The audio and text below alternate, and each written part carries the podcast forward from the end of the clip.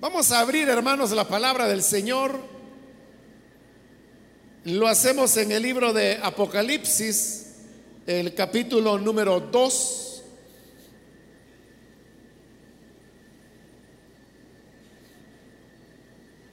Estamos estudiando los días martes el libro de Apocalipsis y es un estudio que vamos desarrollando versículo a versículo.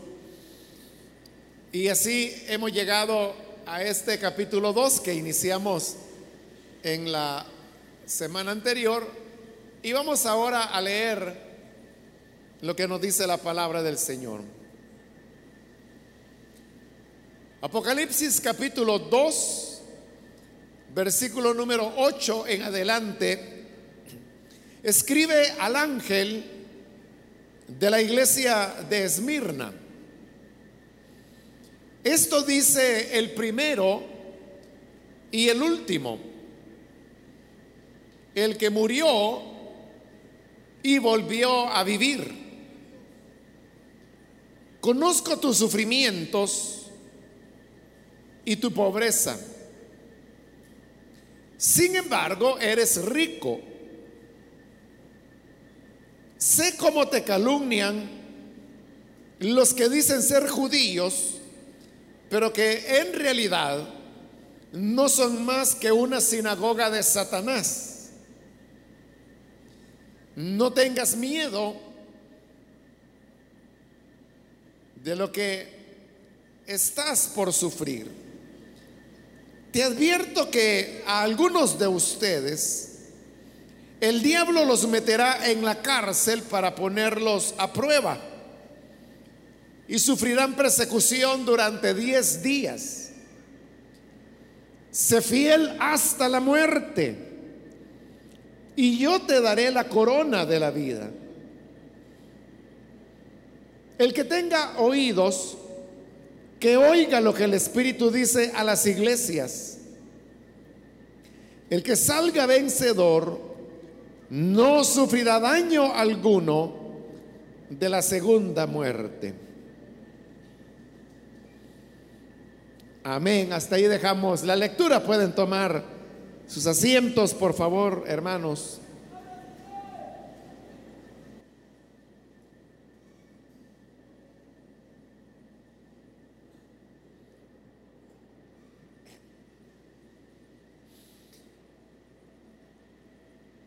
Hermanos, estamos en esta parte del libro de Apocalipsis donde se presentan las siete cartas a las cuales el Señor Jesús pidió que se enviara una copia de este libro. La semana anterior vimos la, primera de las cartas, que es la que fue enviada a la iglesia en la ciudad de Éfeso. Y ahora vamos con la segunda carta, que es la que se envía a la iglesia que se encontraba en la ciudad de Esmirna. Esmirna era una ciudad importante de la región de Asia, ya que era una ciudad que se había enriquecido, tenía mucha prosperidad, al punto que rivalizaba con Éfeso en cuanto a cuál de las dos era la ciudad más importante de la provincia. Obviamente, Éfeso era la que continuaba siendo como, llamémosle, la capital de la provincia. Pero Esmirna era una ciudad que le seguía muy de cerca en población, y en prosperidad. A esta iglesia que moraba en la ciudad de Esmirna, es que el Señor se dirige diciendo, escribe al ángel de la iglesia de Esmirna. Ya explicamos la semana anterior que debemos entender por el ángel. Y ahora viene la carta propiamente dicha. Comienza siempre eh, tomando elementos del capítulo 1.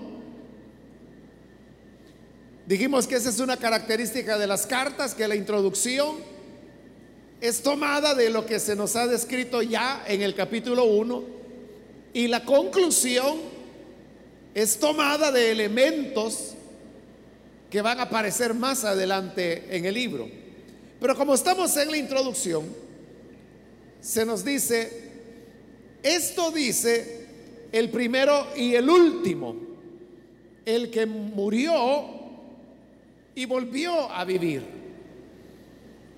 Esta descripción que el Señor hace de sí mismo, llamándose el que murió pero volvió a vivir, la encontramos ya en el primer capítulo y esa clave, por decirlo así, es la que le permitió a Juan poder identificar que este personaje glorioso que se le había parecido era precisamente el Señor Jesús, porque de la muerte nadie ha regresado excepto el Señor Jesús. Pero a eso también ahora se añade que Él es el primero y el último. Esto significa que Jesús es el origen de todas las cosas. Al decir que Él es el primero, significa que antes de todas las cosas creadas, Él ya era. Y al decir que Él es el último, significa que todas las cosas en la historia van caminando y desarrollándose para llegar a terminar todo. Esto significa, hermanos, que todo, todo cuanto existe, lleva como destino último el poder llegar al reconocimiento del Señor Jesús ya que Él es el último. Como bien lo dice la escritura, que al final de los tiempos toda rodilla se doblará y toda lengua confesará que Jesucristo es el Señor. Entonces ese postrarse y rendirse delante del Hijo de Dios es el hecho que Él es el último. Y hacia eso se conduce toda la historia. Ahora, el que Él se presente como el que estuvo muerto y vivió, es bien importante en relación al contenido que se nos va a presentar de esta carta a Esmirna, que ya veremos cuál es. En el versículo 9 conozco tus sufrimientos y tu pobreza. A diferencia de la carta que fue enviada a Éfeso, donde vimos que el Señor enumera las cualidades que la iglesia tenía. ¿Se recuerda usted que había trabajado arduamente, que habían perseverado? que habían rechazado a los falsos apóstoles, que habían sido celosos en cuidar la doctrina. Es una enumeración de elementos positivos. Pero en el caso de Esmirna, no se menciona ningún elemento o característica que la iglesia haya podido tener. Más bien, lo que se menciona eran las condiciones en las cuales la iglesia de Esmirna vivía. Y estas condiciones eran de sufrimiento y de pobreza. Es interesante que le dije hace un momento que la ciudad de Esmirna era una ciudad próspera. Y eso puede llevarnos a pensar que si la ciudad era próspera, entonces las personas que vivían en Esmirna eran prósperas también. Sin embargo, usted sabe que las ciudades siempre tienen dos caras, ¿no? Está la parte bonita de las ciudades, donde las calles son limpias, donde hay orden, iluminación, pero también está el lado oscuro de la ciudad, que es donde hay bares, hay antros, como le llama la gente, hay prostitución, hay crimen, hay asesinatos. Entonces, así como en una ciudad puede haber personas eh, que han alcanzado la prosperidad y por eso la ciudad es próspera, hay otras que no. la paradoja es que la iglesia de Esmirna, el Señor le dice que era una iglesia pobre, aunque vivía en una ciudad próspera. Esto que dice el libro de Apocalipsis también es confirmado por documentos históricos que los arqueólogos han descubierto de la ciudad de Esmirna y donde se describe que los cristianos pertenecían a las clases más bajas que había dentro de la ciudad. Eso, hermanos, es una verdad que ha prevalecido todo el tiempo. Y es que el Evangelio tiene una mejor acogida entre las personas más desposeídas.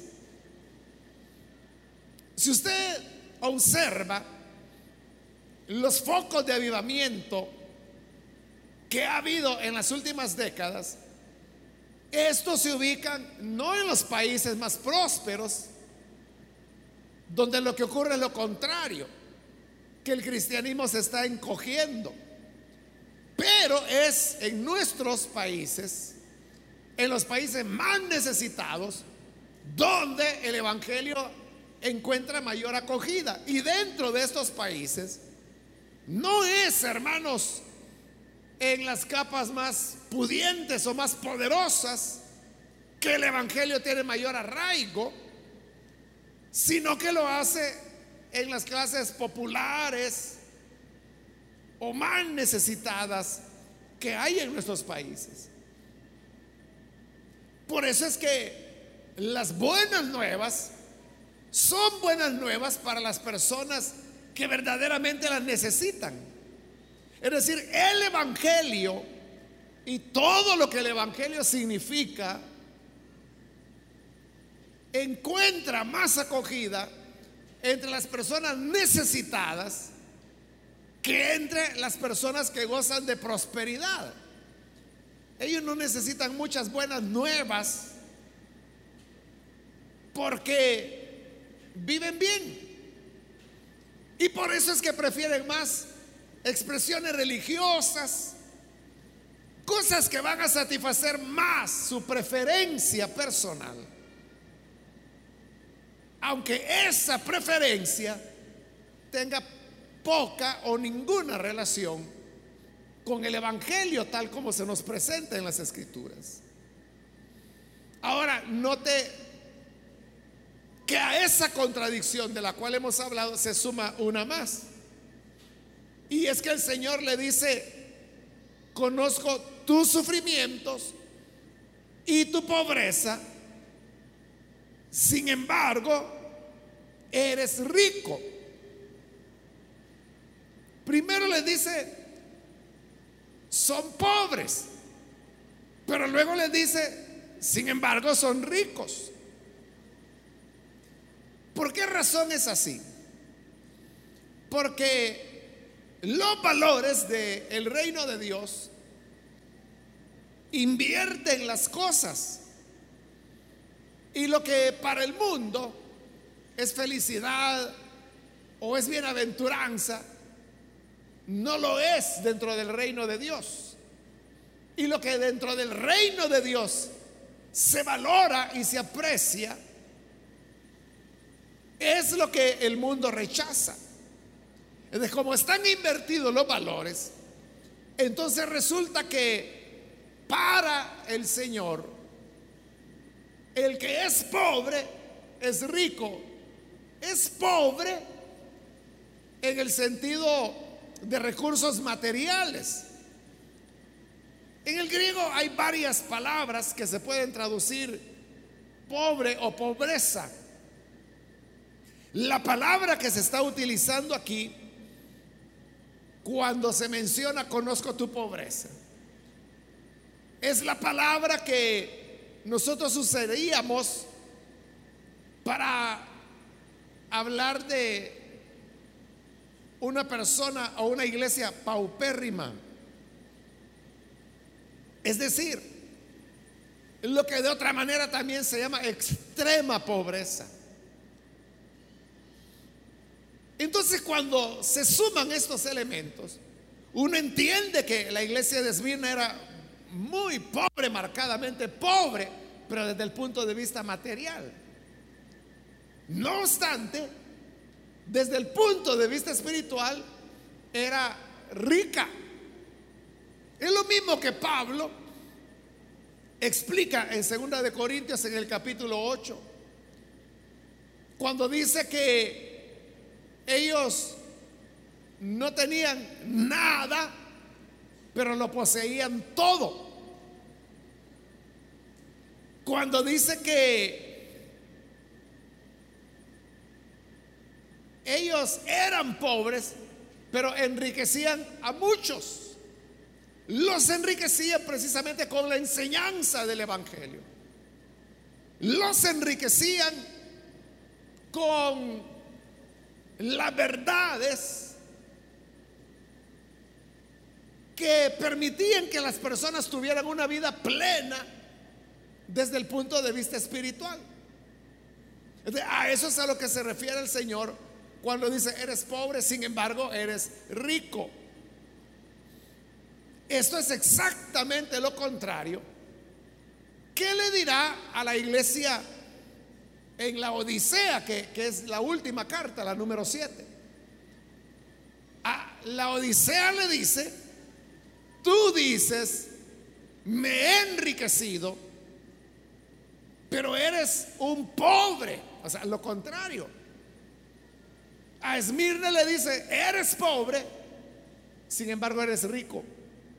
Y a Odisea le dice, tú dices soy rico, pero en realidad eres pobre. Uno tiene que preguntarse entonces, ¿a cuál de las dos categorías pertenece? Porque hoy hermanos vivimos en la época cuando usted sabe que hay todo tipo de iglesia. Y hay iglesias donde se reúnen personas muy adineradas. Iglesias que tienen muchos dones, pero no dones espirituales, sino que dones porque dice, congrega don fulano don Mengano. Tienen muchos dones. Son iglesias que tienen ciertas características que les, las hacen presentarse delante del mundo como muy impresionantes y cuando la gente ve sus edificios y todo eso, dicen, bueno, esta sí que es una iglesia que me agrada. Pero estas cartas nos enseñan que lo que Dios verdaderamente aprecia no siempre es aquello en lo que el hombre pone la mirada. Porque los valores que Jesús reconoce son otros. La iglesia de la Odisea era rica, pero el Señor dijo, eres pobre y miserable. En cambio, Esmirna era lo contrario, era una iglesia pobre. Pero el Señor le dice, sin embargo, eres rico. De las siete iglesias, cinco de ellas reciben serias reprimendas de parte de Dios. Solo hay dos iglesias que reciben únicamente elogios. Una de ellas es Esmirna, que es la que estamos viendo en este momento. Y más adelante vamos a ver la otra que es Filadelfia. Que Dios no tiene palabras de reproches para ellas, sino solamente elogios. La segunda parte del versículo 9 continúa diciendo, sé cómo te calumnian los que dicen ser judíos, pero que en realidad no son más que una sinagoga de Satanás. Recuerde que Apocalipsis es un libro que fue redactado en la segunda generación de cristianos. Es decir, después del año 70 de nuestra era. En el año 70 es cuando se produce la destrucción de Jerusalén y del templo que está en ella. La guerra todavía se extendió por algunos años más pero vino a desembocar en, la derrota total de Israel y en la dispersión de los judíos. Entonces los judíos salieron de la tierra de Israel y ahí es donde comenzó lo que se conoce como la diáspora. Es decir, que, que se dispersan por el mundo. Pero una buena parte de esos judíos fueron a morar a Esmirna. Hay evidencia histórica que había una población representativa de judíos en Esmirna. Y hay evidencia histórica también que indica que estos judíos de Esmirna pertenecían a la clase patronal es decir, que tenían también prosperidad económica. Ahora, este era el problema. El judaísmo era una religión que era aceptada por los romanos, lo veían como una expresión religiosa aceptada. Extraña para ellos porque el judaísmo creía en un solo Dios. No eran varios dioses. Y además, el Dios de los judíos no tenía imagen. Pero luego aparecen los cristianos. Los cristianos también creían en un solo Dios. Y también no tenían imágenes de su Dios. Pero el cristianismo no era aceptado por los romanos. ¿Por qué razón? Porque el cristianismo no mostraba lealtad hacia el imperio romano. Ya hemos explicado algo de eso. El emperador era reconocido como un dios y por lo tanto se le rendía culto.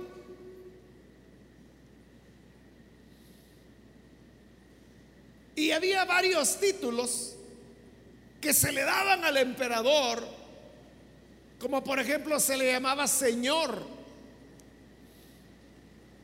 se le llamaba Todopoderoso, se le llamaba Señor de Señores se le llamaba rey de reyes. Y hace relativamente pocos años, la arqueología también descubrió que otro de los títulos que le daban al emperador era el de hijo de Dios. Ahora, usted puede notar que todos estos títulos que he mencionado, los cristianos se los dan al Señor Jesús. A Él es a quien le llaman Hijo de Dios. A Él es al que le llaman Rey de Reyes, Señor de Señores, algo que se va a enfatizar mucho aquí en el libro de Apocalipsis. A Él es a quien se le llama Todopoderoso, que también se menciona en el libro de Apocalipsis. Y también al Señor Jesús es a quien se le da el título de Señor. Entonces vea, si los títulos que se le daban al emperador, los cristianos se negaban a dárselos al emperador. Y se los daban a Jesús, eso era interpretado por los romanos como una traición que sería como proclamar prácticamente otro rey, que era Jesús y que es lo que en verdad hacían los cristianos. El choque principal era cuando los soldados en la calle saludaban, que ya se lo he explicado, ¿no? Que, que levantaban la mano y entonces decían, Quirios César, que significa César es el Señor, es decir, el emperador es Señor. Pero la Biblia lo que dice es Jesucristo es el Señor.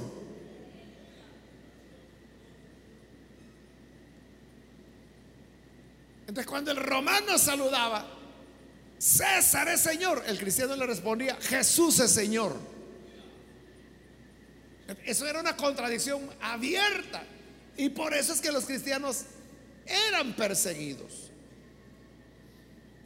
De hecho, uno de los mártires más conocidos de esta época es Policarpo. El nombre completo de Policarpo era Policarpo de Esmirna. Y estamos hablando de la iglesia de Esmirna. ¿Por qué Policarpo, que ya era un anciano, y a quien se le consideraba un discípulo de Juan el apóstol, ¿por qué? Porque a él lo queman en hoguera, ¿por qué lo queman vivo? Porque él no acepta rendir culto al emperador se niega a hacerlo. Y los soldados eso lo interpretan como una señal de deslealtad o de traición. En el mejor de los casos, porque también se podía ver como subversión o rebelión, lo cual era lo que más los romanos trataban de evitar que se diera. Entonces, los judíos que vivían en Esmirna, ellos estaban traumados, por decirlo así, de lo que había ocurrido en el año 70 con la destrucción de Jerusalén y la destrucción del templo. ellos no querían que de ninguna manera se les relacionara con los cristianos, porque los cristianos estaban siendo perseguidos. Pero había una relación. Y es que el Dios en el cual los judíos decían creer era el mismo Dios en el cual los cristianos creían. Ese Dios es el que había enviado a su Hijo Jesucristo. Entonces, con el fin de protegerse ellos, lo que hacían los judíos es que acusaban a los cristianos. De hecho, en el martirio de Policarpo, hay un libro que así se llama El martirio de Policarpo. Obviamente no está en la Biblia, ¿no? Pero recoge la historia y ahí dice claramente que quienes más incitaron la muerte de Policarpo fueron los judíos. A eso se refiere el Señor Jesús cuando en el versículo 9 dice, sé cómo te calumnian los que dicen ser judíos, pero que en realidad no son más que una sinagoga de Satanás. ¿Por qué son una sinagoga de Satanás? Porque están combatiendo, calumniando y acusando a los creyentes con acusaciones que lo llevan a la muerte. Como la de Policarpo, que yo le dije que es uno de los mártires más conocidos. Quizá el nombre que más nos suena cuando hablamos de martirios o de mártires.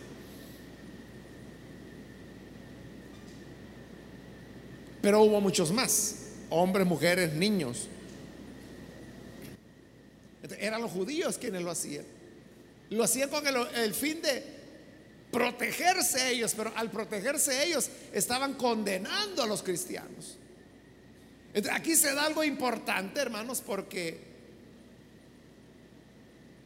en Pablo, en sus cartas, usted puede encontrar que él menciona que hoy el pueblo gentil,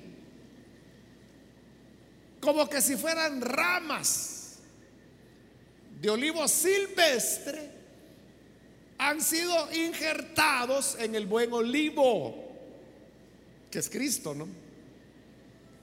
Entonces dice, y las ramas naturales, que eran los judíos, fueron desechadas lo que está diciendo Pablo con esa figura es que el lugar que le correspondía a Israel hoy ha sido tomado por los creyentes gentiles. Y más adelante en esa misma carta que Romanos, él explica que tendrá que llegar la maduración de los tiempos de los gentiles. Es decir, cuando los planes redentores de Dios con nosotros los gentiles se completen. Y al completarse, entonces el Señor volverá a tratar de nuevo con Israel, pero eso será en el futuro.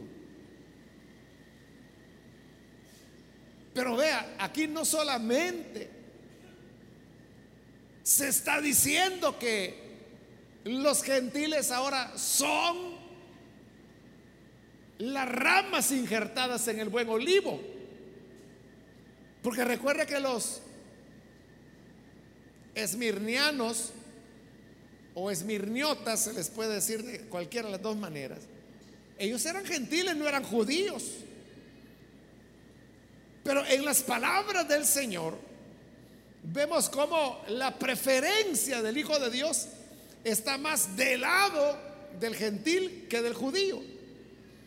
Porque dice, sé cómo te calumnian los que dicen ser judíos. Es decir, eran judíos por el hecho de ser descendientes de Abraham.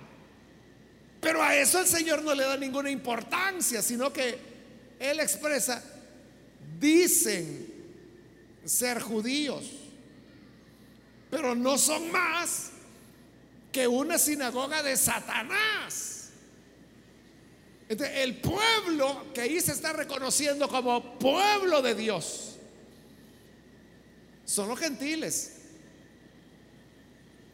los pobladores de Esmirna. Y los judíos se dice que son sinagoga de Satanás por la condición que ya le expliqué. Eso significa, hermanos, que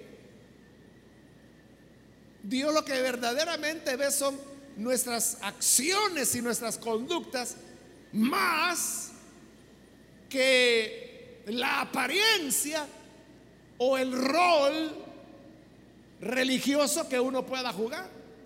Dios no se va a detener a ver si andas la Biblia bajo el brazo.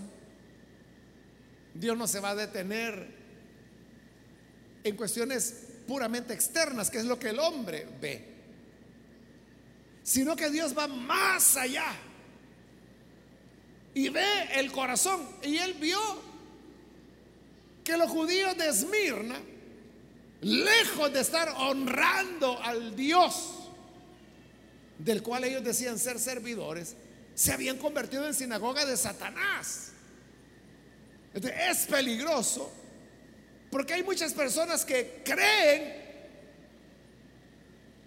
y con bastante seguridad que están haciendo la obra de Dios, pero realmente no se dan cuenta que son instrumentos de Satanás. ¿Y cómo puede uno saber si es una cosa o la otra? Solamente se puede saber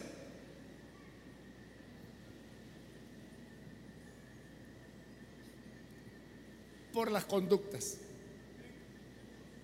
El que ama a Dios y le teme, ese verdaderamente es el que hace su voluntad.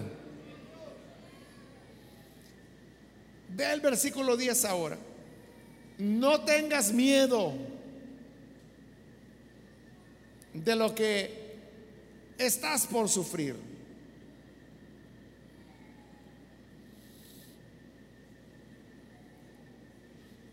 Ese es el mensaje. No tengas miedo ante una iglesia que era sufrida, pobre, calumniada. El Señor le dice, no tengas miedo. ¿Y por qué le dice, no tengas miedo? Porque ya los va a librar. No, todo lo contrario. Dice el versículo 10, no tengas miedo de lo que estás por sufrir. ¿De dónde venían ellos? De sufrir. ¿Y a dónde van? A sufrir. No tengas miedo de lo que estás por sufrir. Te advierto que algunos de ustedes, el diablo los meterá en la cárcel para ponerlos a prueba. Entonces vea, ellos habían sufrido. Ya le dije, pobres, calumniados, sufridos. Pero el Señor le dice, no tengas miedo, que viene más sufrimiento.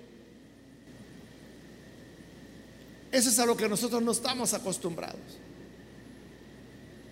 Bueno, y no toda la gente dice, y hasta cantos hay, que dice, después de la tormenta viene la paz. Bueno, para Esmirna, después de la tormenta venía otra tormenta. Y después de la tormenta otra tormenta. Y después de esa otra tormenta. Y luego otra tormenta.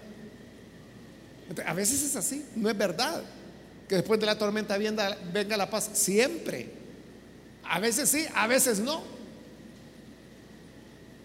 ¿Por qué es importante que nosotros sepamos eso? Porque eso nos enseña que el propósito de Dios no siempre es librarnos, no siempre es aliviarnos, no siempre es responder nuestras oraciones. En estas peticiones que han enviado hoy, posiblemente, como son varias, ¿verdad? Haya alguien que diga, Señor, por favor, ayúdame en la situación difícil que estoy viviendo. Y la persona que envía esa nota le envía en la fe que Dios oye la oración y que será librado de su sufrimiento. Pero pudiera ser que el Señor te está diciendo, no tengas miedo, porque lo que viene es más sufrimiento. Es decir, no solo no le va a quitar el sufrimiento que tiene, le envía más. Pero el que dice, no tengas miedo. Nunca debemos tener miedo como humanos. Claro, hermano, uno puede desarrollar ansiedad, cierto temor y decir es que si a mí me ocurriera una cosa tremenda o peligrosa o trágica, quizá yo no podría salir adelante o reaccionar. Pero el Señor dice, no tengas miedo. habrá mucho sufrimiento en nuestros caminos, hermanos. Como un domingo predicando acá, yo les decía a los hermanos de las palabras desconocidas para las iglesias de hoy. Y una de esas palabras desconocidas es la palabra sufrimiento. ¿Quién predica de eso? ¿O quién repite lo que Jesús está diciendo acá? Yo conozco tu sufrimiento. Pues te aviso que viene más sufrimiento. ¿Quién predica eso hoy? Se predica lo contrario, ¿no? Si estás sufriendo, Cristo es la respuesta. Pero al decir Cristo es la respuesta, lo que quieren decirles, ahí se te van a acabar las penas. Estás endeudado, ven a Cristo. Se te fue la mujer porque ya no te aguantó, ven a Cristo y Él te la va a traer de nuevo. Entonces, todo es que el Evangelio es la aspirina que va a quitar todo dolor de los seres humanos. Pero eso no es honesto, porque aquí está diciendo, yo conozco tu sufrimiento y te advierto, viene más sufrimiento. Satanás echará a alguno de ustedes en la cárcel. Si las cosas estaban mal, hoy van a estar peores. Pero no tengas miedo. Porque aunque iban a la cárcel, no iban solos. Cristo estaba con ellos. Amén. E iba no para liberarlos de la cárcel, sino que para acompañarlos en el sufrimiento de la cárcel. Pero luego dice la parte final, más bien en medio del versículo 10 dice, y sufrirán persecución durante 10 días. Entonces, aún para el sufrimiento, que es seguido de más sufrimiento, hay un límite. Porque él dice que la situación iba a durar durante 10 días. Que si eran 10 días literales o si eran 10 días representativos, porque el número 10 en la Biblia de lo que habla es de un periodo de, de probar Entonces,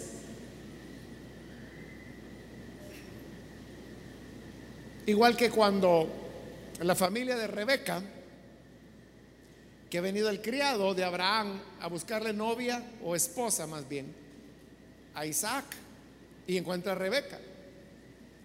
Y ella dice que sí, y la familia dice que sí. Pero viene la familia y le dice, mira, deja que la joven se queda todavía 10 días más con nosotros. A lo cual el criado se opone. Dice, no, por favor, si Dios ha prosperado mi camino hasta este momento, no me detengan, sino que mejor denme a la joven y yo me regreso mañana mismo.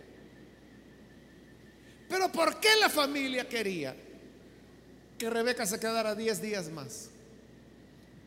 para que lo pensara bien, para que probara si le convenía o no le convenía. Entonces el número 10 habla de eso, ¿no? De, de, prueba. Después de ser simbólico puede ser literal, usted tómelo como quiera. Pero la verdad que yo le quiero señalar es que la persecución iba a durar 10 días. Y si iba a durar 10 días, significaba que iba a llegar un día número 11, cuando la persecución ya habría terminado. Entonces, al sufrimiento, que es seguido de otro sufrimiento, y ese a su vez puede ser seguido de otro sufrimiento, o de más sufrimiento, no es para siempre. Hay un límite. ¿Y cuál es el límite? La Biblia dice que el Señor no dejará que seamos tentados más de lo que podamos soportar. Dios sabe cuál es el límite de nuestra resistencia. Claro, nosotros somos llorones. Y nos decimos, Señor, yo ya no aguanto. Pero Dios sabe que puede aguantar tres años más. Pero más allá de lo que pueda soportar, ya, Dios ahí ya no. un día terminará. Así que vivamos los sufrimientos que vivamos. Debemos conservar la esperanza que llegará el día número 11 o decimonono en el cual la persecución habrá terminado. El sufrimiento habrá terminado y será cosa del pasado. Y por eso el versículo 10 termina, sé fiel hasta la muerte y yo te daré la corona de la vida. el Señor dice, como un día terminará, tu responsabilidad es ser fiel. Sé fiel hasta la muerte. Eso puede tener dos interpretaciones. Sé fiel hasta que te mueras o sé fiel hasta que te maten. Pero lo uno o lo otro, como usted quiere interpretar, es fidelidad hasta la muerte. Es decir, no ser creyentes de temporadita, sino que ser creyentes decididos a afrontar hasta la muerte misma o afrontar toda la vida hasta que nos muramos. Pero el día que nos muramos, que puedan decir, esta persona no fue tan brillante, le costaba entender algunas cosas, duro de la cabeza, pero fue fiel. Y eso es lo que va a importar en el final, nuestra fidelidad. Y termina la carta, como le decía, la conclusión siempre es tomada de más adelante. Y dice, el que tenga oídos, que así termina toda carta, el que tenga oídos, que oiga lo que el Espíritu dice a las iglesias. El que salga vencedor, es decir, que es fiel hasta morir, no sufrirá daño alguno de la segunda muerte. Más adelante se nos va a decir cuál es la segunda muerte. Pero usted ya sabe, la segunda muerte es la condenación eterna. Al lago de fuego es al que se le llama la segunda muerte, pero en el lago del fuego es donde Apocalipsis dirá también que es donde será arrojado el dragón, el falso profeta, la bestia, la muerte y el Hades. Todo estará ahí. Pero el que salga vencedor no sufrirá daño alguno de la segunda muerte. Es decir, si nos mantenemos fieles hasta el final, no recibiremos daño ni de Satanás, ni de la bestia, ni del falso profeta, ni de la muerte, ni del Hades. El Señor nos va a librar de todo daño de la segunda muerte. Amén. Ni de la muerte sufriremos daño. Podremos morir físicamente.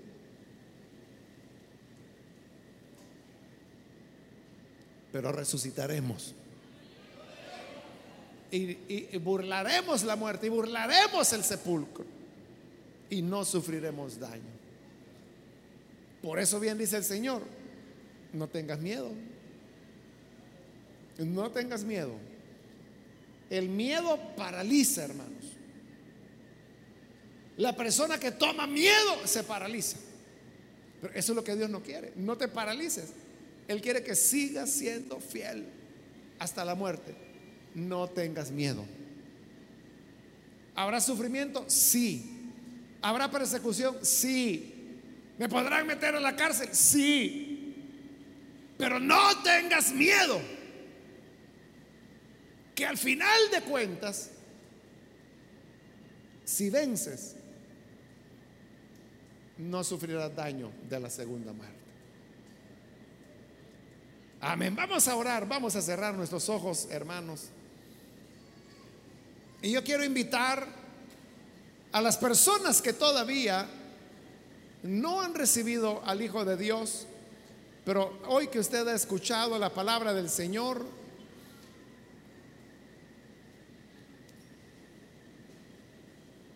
y al oírla,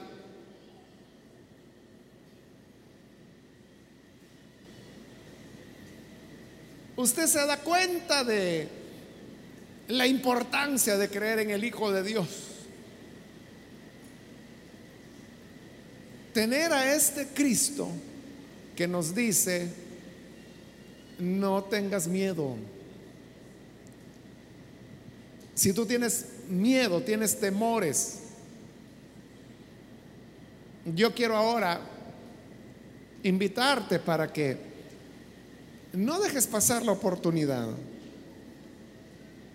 y puedas recibir al buen Salvador. Sé con nosotros algún amigo o amiga que por primera vez necesita entregarse al Hijo de Dios. En el lugar donde se encuentra puede ponerse en pie, por favor. Póngase en pie toda aquella persona que hoy necesita recibir al Hijo de Dios. Y Él nos dará la victoria hasta sobre la muerte. Muy bien, aquí hay un joven que pasa, bienvenido. Alguien más que necesita venir, puede ponerse en pie. Ahí en el lugar donde se encuentra, queremos orar por usted. El que venciere no sufrirá daño, ni de la muerte, ni de Satanás, ni del infierno porque el Señor se convierte en nuestro Salvador. Hay otra persona, póngase en pie. Yo le animo para que venga. Hoy es su día. Acérquese, póngase en pie. Y vamos a orar. También quiero invitar, si hay hermanos o hermanas que se han alejado del Señor, pero hoy necesitan reconciliarse. De igual manera, puede ponerse en pie. No es el tiempo para volver atrás. No tengas miedo, dice el Señor. No tengas miedo. Ven, reconcíliate. No tengas miedo. No tengas miedo el Señor será nuestra fuerza. El Señor será nuestro ayudador. ¿Quieres reconciliarte? Ponte en pie. Ven, vamos a orar. Hoy es tu momento. Cristo te espera con los brazos abiertos. Acá hay un niño que pasa, bienvenido otra persona que necesita venir. Hago ya la última invitación. Si hubiese alguien más que por primera vez se entrega al Señor o se reconcilia, póngase en pie. Y esta fue ya la última invitación que hice. Si hay alguien más, póngase en pie para que oramos, oremos por usted.